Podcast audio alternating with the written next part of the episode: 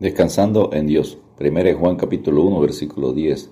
Si decimos que no hemos pecado, le hacemos a Él, a Cristo, mentiroso, y su palabra no está en nosotros. El pecado trae diversas consecuencias al ser humano, afectando su destino, voluntad, su cuerpo y al prójimo. Enseña Romanos 6:23, porque la paga del pecado es muerte, mas la vida de Dios es vida eterna en Cristo Jesús, Señor nuestro. Número 1. El destino. El pecado tiene consecuencias eternas causa que las personas se pierdan, sean condenadas por la eternidad. A menos que sean perdonadas, las hace perecer, las trae a juicio, según Mateo 18:11, Lucas 15:4, Juan 3:16, Juan 3:36, Romanos 6:23.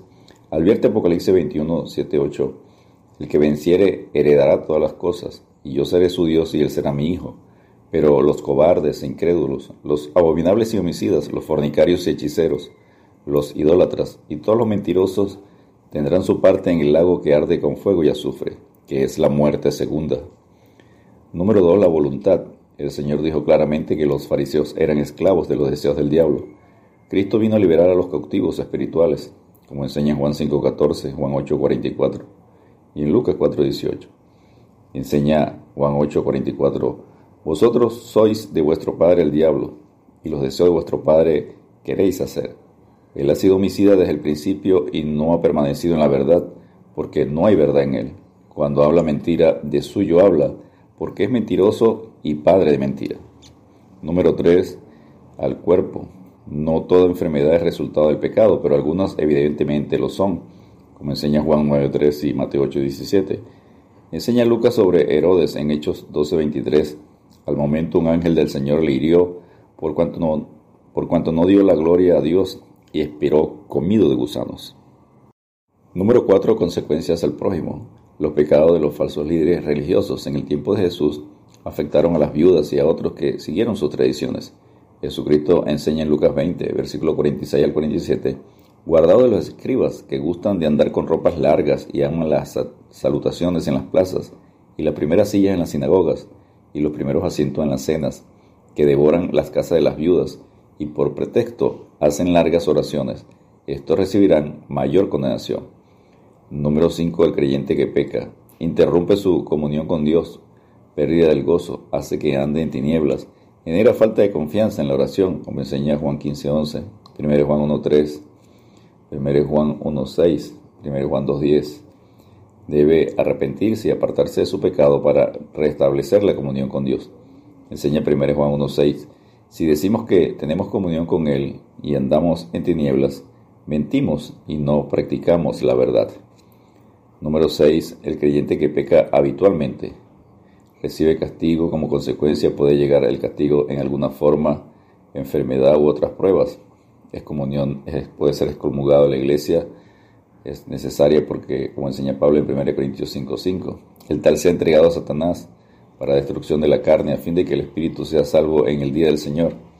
Puede tener como consecuencia muerte física. En algunos casos la muerte física puede ser un castigo por el pecado persistente, como enseña Mateo 18.7, 1 Corintios 5.5 y 1 Corintios 11.30. Número 7. El creyente, el creyente que peca voluntariamente. Tiene como consecuencia pérdida de su salvación, apostata de la fe. Es igual a blasfemar contra el Espíritu Santo, como enseña Mateo 12, 31 y 32, y 1 Juan 15, 16, que es el pecado de muerte. Advierte Hebreos 10, versículos 26 al 27 y 29, porque si pecáramos voluntariamente después de haber recibido el conocimiento de la verdad, ya no queda más sacrificio por los pecados, sino una horrenda expectación de juicio y de hervor de fuego que ha de devorar a los adversarios. ¿Cuánto mayor castigo pensáis que merecerá el que pisotare al Hijo de Dios y tuviere por inmunda la sangre del pacto? En la cual fue santificado, e hiciere afrenta al Espíritu de gracia. Número 8. Consecuencia del pecado para el no creyente. El que muere sin el perdón de su pecado tiene que sufrir el tormento eterno del lago de fuego, como enseña Apocalipsis 20.15 y Apocalipsis 21.8. Enseña Hebreos 9.27 y de la manera que está establecido para los hombres, que mueran una sola vez y después de esto el juicio. Advierte 1 Corintios 6, versículos 9 y 10. ¿No sabéis que los injustos no heredarán el reino de Dios? No erréis, ni los fornicarios, ni los idólatras, ni los adúlteros, ni los afeminados, ni los que se echan con varones, ni los ladrones, ni los ávaros, ni los borrachos, ni los maldicientes, ni los estafadores heredarán el reino de Dios. Número 9. El perdón del pecado. Primeramente la base del perdón del pecado. El Señor mismo declaró que su muerte era la base del perdón, como enseña Mateo 26, 28. Porque esto es mi sangre del nuevo pacto que por muchos es derramada para remisión, para perdón de los pecados. Número 2. El ejemplo del perdón. Las personas perdonadas por Jesucristo deben perdonar a otros. Esto es un tema reiterado en la enseñanza del Señor en Mateo 6, versículos 14 y 15, Mateo 18, 21 al 35, Efesios 4, 32 y Colosenses 3, 13. Jesucristo enseña en Lucas 17, versículos 3 y 4, Mira por vosotros mismos, si tu hermano pecare contra ti, repréndele, y si se arrepintiere, perdónale. Y si siete veces al día pecare contra ti y siete veces al día volviere a ti diciendo, me arrepiento, perdónale. El apóstol Pablo enseña en Colosenses 3:13, soportándoos unos a otros y perdonándoos unos a otros si alguno tuviere queja contra otro. De la manera que Cristo os perdonó, así también hacedlo vosotros. Descansemos en Dios con 1 Juan 1:9. Si confesamos nuestros pecados, Él, Cristo, es fiel y justo para perdonar nuestros pecados y limpiarnos de toda maldad. Dios te bendiga y te guarde. Descansando en Dios. 1 Juan capítulo 1 versículo 10. Si decimos que no hemos pecado, le hacemos a Él, a Cristo, mentiroso, y su palabra no está en nosotros. El pecado trae diversas consecuencias al ser humano, afectando su destino, voluntad, su cuerpo y al prójimo. Enseña Romanos 6:23, porque la paga del pecado es muerte, mas la vida de Dios es vida eterna en Cristo Jesús, Señor nuestro. Número uno, el destino. El pecado tiene consecuencias eternas. Causa que las personas se pierdan, sean condenadas por la eternidad. A menos que sean perdonadas, las hace perecer, las trae a juicio, según Mateo 18, 11, Lucas 15, 4, Juan 3, 16, Juan 3, 36, Romanos 6, 23.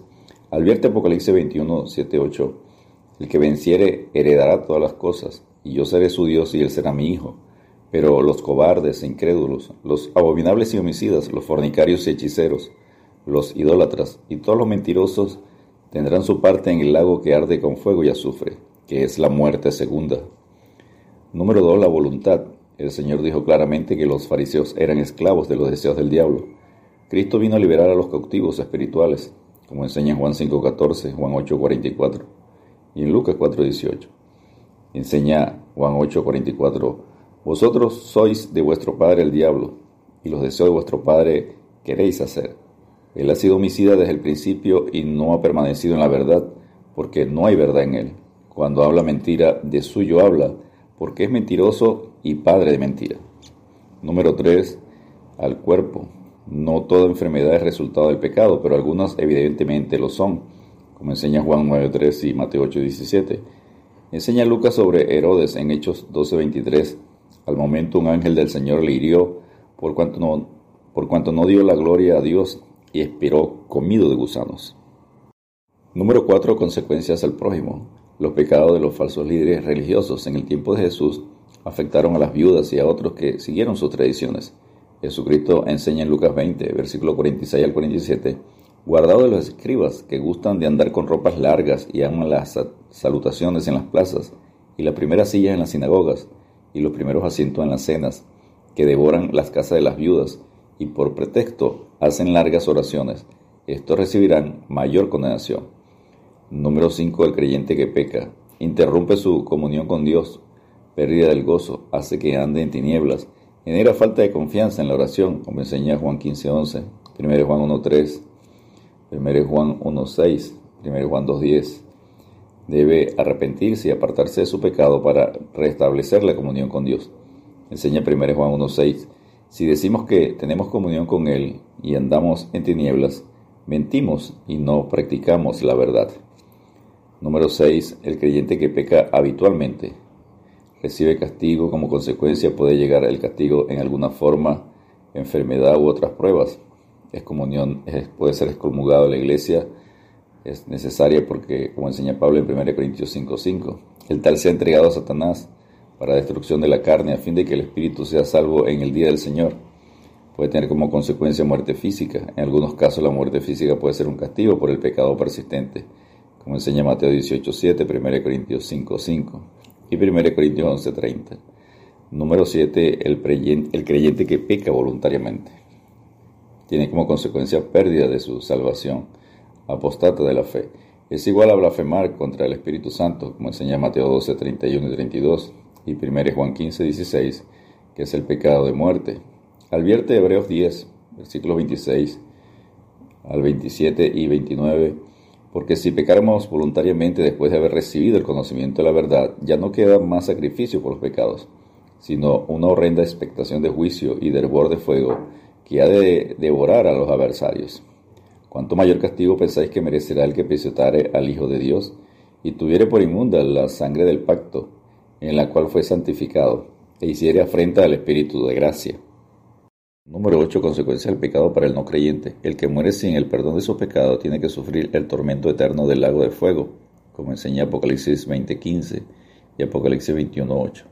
Enseña Hebreos 9:27 y de la manera que está establecido para los hombres, que mueran una sola vez y después de esto el juicio. Advierte 1 Corintios 6, versículos 9 y 10. ¿No sabéis que los injustos no heredarán el reino de Dios? No erréis, ni los fornicarios, ni los idólatras, ni los adúlteros, ni los afeminados, ni los que se echan con varones, ni los ladrones, ni los ávaros, ni los borrachos, ni los maldicientes, ni los estafadores heredarán el reino de Dios. Número 9. El perdón del pecado. Primeramente la base del perdón del pecado. El Señor mismo declaró que su muerte era la base del perdón, como enseña Mateo 26, 28. Porque esto es mi sangre del nuevo pacto que por muchos es derramada para remisión, para perdón de los pecados. Número 2. El ejemplo del perdón. Las personas perdonadas por Jesucristo deben perdonar a otros. Esto es un tema reiterado en la enseñanza del Señor en Mateo 6, versículos 14 y 15, Mateo 18, 21 al 35, Efesios 4, 32 y Colosenses 3, 13. Jesucristo enseña en Lucas 17, versículos 3 y 4, Mira por vosotros mismos, si tu hermano pecare contra ti, repréndele, y si se arrepintiere, perdónale. Y si siete veces al día pecare contra ti, y siete veces al día volviere a ti, diciendo, me arrepiento, perdónale. El apóstol Pablo enseña en Colosenses 3:13, soportándoos unos a otros y perdonándoos unos a otros si alguno tuviere queja contra otro. De la manera que Cristo os perdonó, así también hacedlo vosotros. Descansemos en Dios con 1 Juan 1:9. Si confesamos nuestros pecados, Él, Cristo, es fiel y justo para perdonar nuestros pecados y limpiarnos de toda maldad. Dios te bendiga y te guarde.